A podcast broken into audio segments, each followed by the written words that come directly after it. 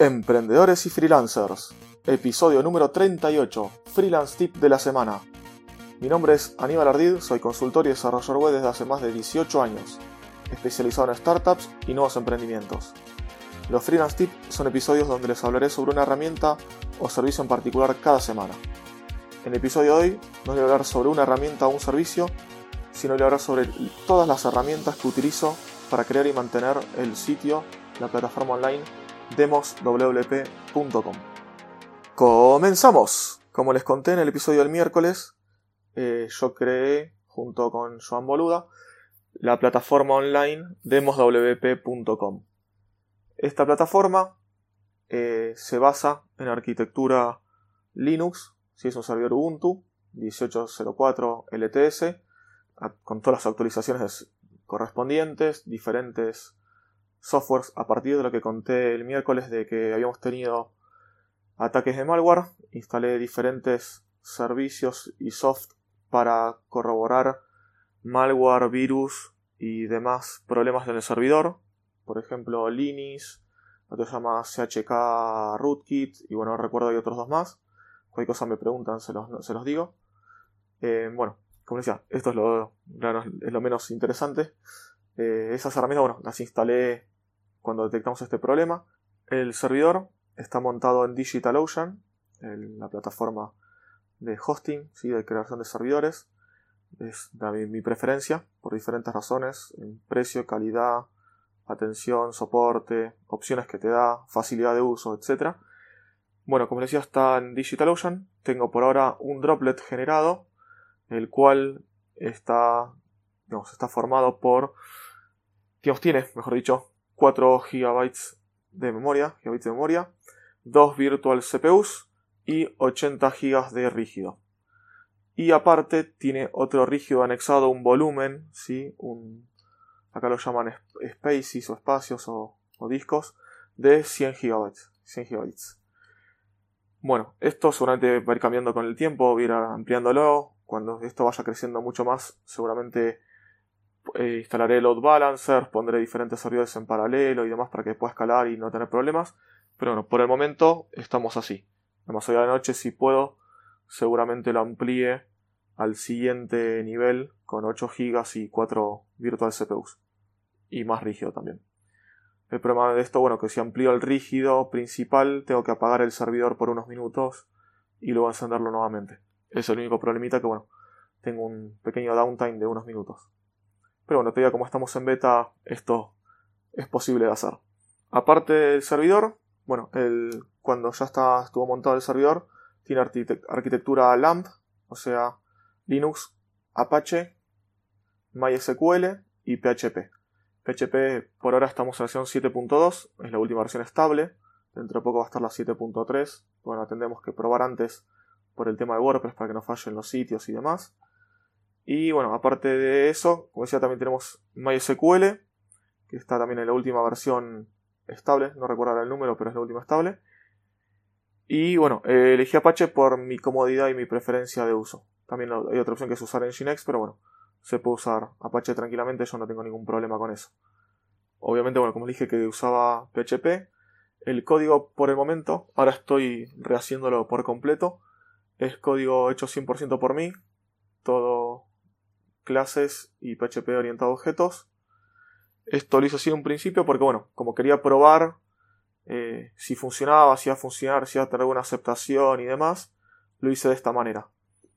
Yo fui creciendo a poquito, esto fue creciendo, fue creciendo, fue creciendo y bueno, ahora obviamente ya es algo que, que va a escalar y ya está comprobado que está funcionando eh, lo mejor es pasarlo a algún framework e ir mejorando el código para que esté más prolijo sea más escalable y demás.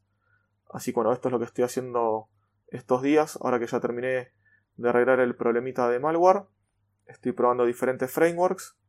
Voy a elegir alguno simple, rápido, eh, fácil, que sea escalable y que sea modificable.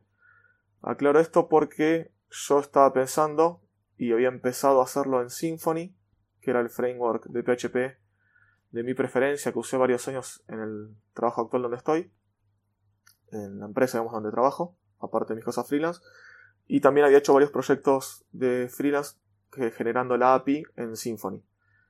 El tema es que, bueno, eh, empecé a hacer el código de cero ahí y hubo varias cosas que me bloquearon, varias cosas que me trabaron, que se complicaron y buscando documentación y demás se está complicando bastante. Así que bueno, esas cosas que me están bloqueando no quiero que me bloqueen en un futuro. O sea, no puedo estar, si quiero agregar una funcionalidad, no puedo estar dependiendo de otro código que yo no hice y manteniéndome a las reglas o a la forma que quieren que se haga.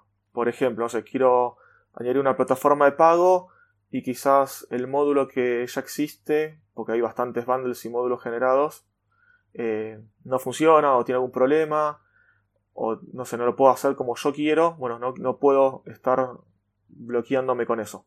No es algo que espero. Tampoco quiero hacer el código todo, como se dice, todo cabeza, así, todo mal hecho, sin usar ningún framework y con todos archivos PHP por ahí tirados.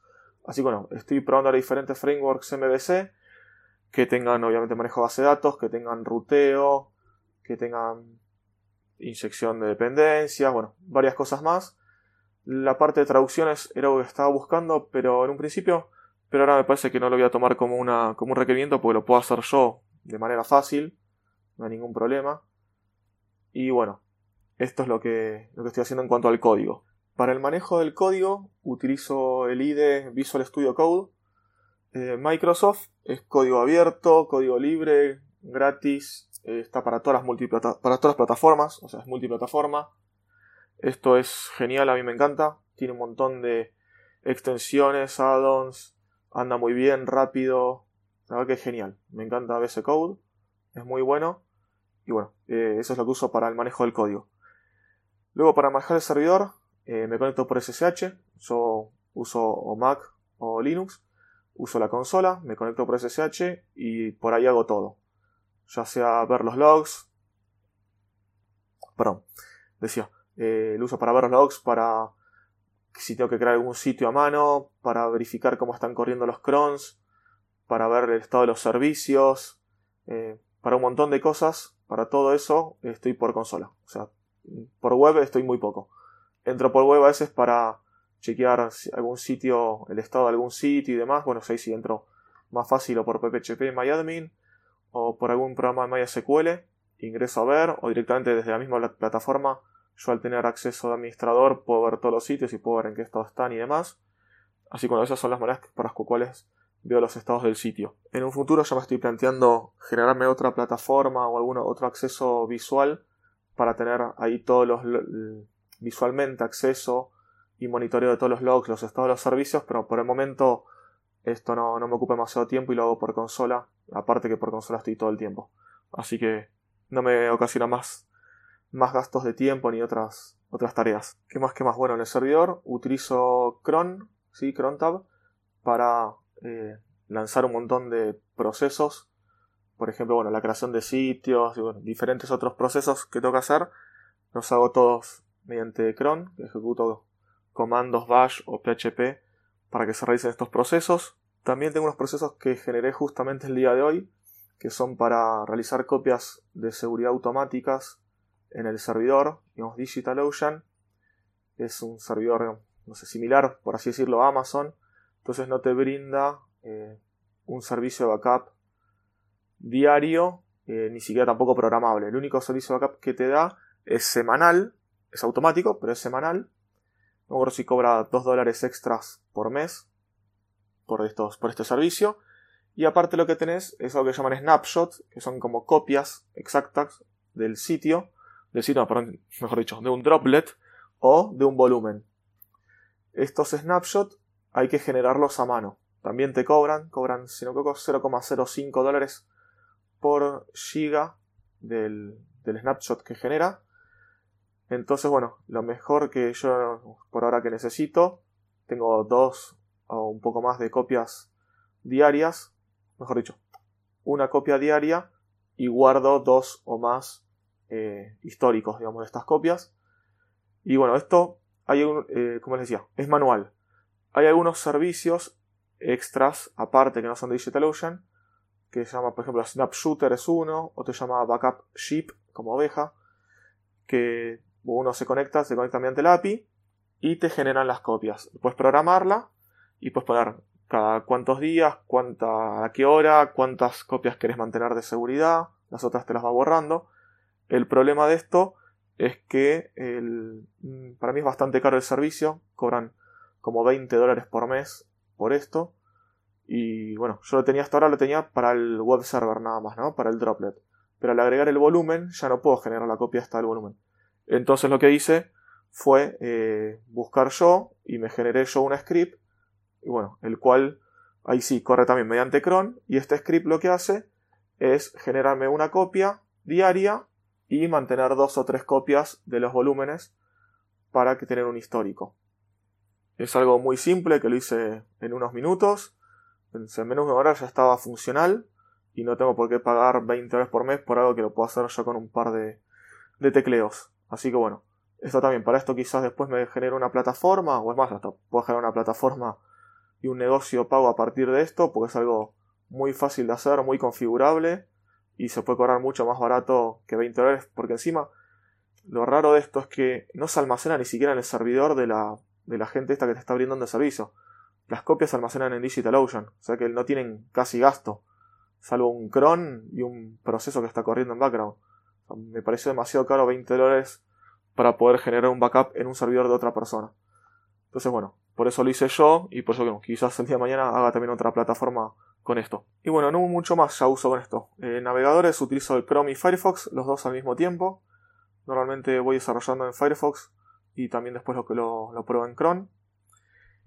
Y ya mucho más, no, como les decía, no. Ah, sí, un par de herramientas extras que utilizo para la administración y para el manejo diario del proyecto. En Google, obviamente en Google Drive, en Google Docs. Tengo documentos donde voy grabando diferentes notas, escribiendo notas o los datos del sitio que, que voy haciendo, no sé, por ejemplo, links de interés, hoy que hice estos scripts, me voy anotando ahí los, los repositorios de GitHub donde tenía código interesante, o la documentación de la API de DigitalOcean, no sé, algunos datos de acceso que tengo, diferentes cosas, bueno, las voy guardando en Google Docs. Después en un, en un Google Sheets, en una planilla de Excel, con con Joan, tengo el backlog y las ideas que no se nos van ocurriendo, las vamos escribiendo ahí y también voy poniendo el estado, que, cuál es el estado que, que está esa tarea, si ya la hice, si está en progreso y demás, y también bueno, algún comentario de esa misma tarea. Y aparte yo para mi eh, manejo personal de tareas, pues a veces pongo tareas que son chiquititas, no sé.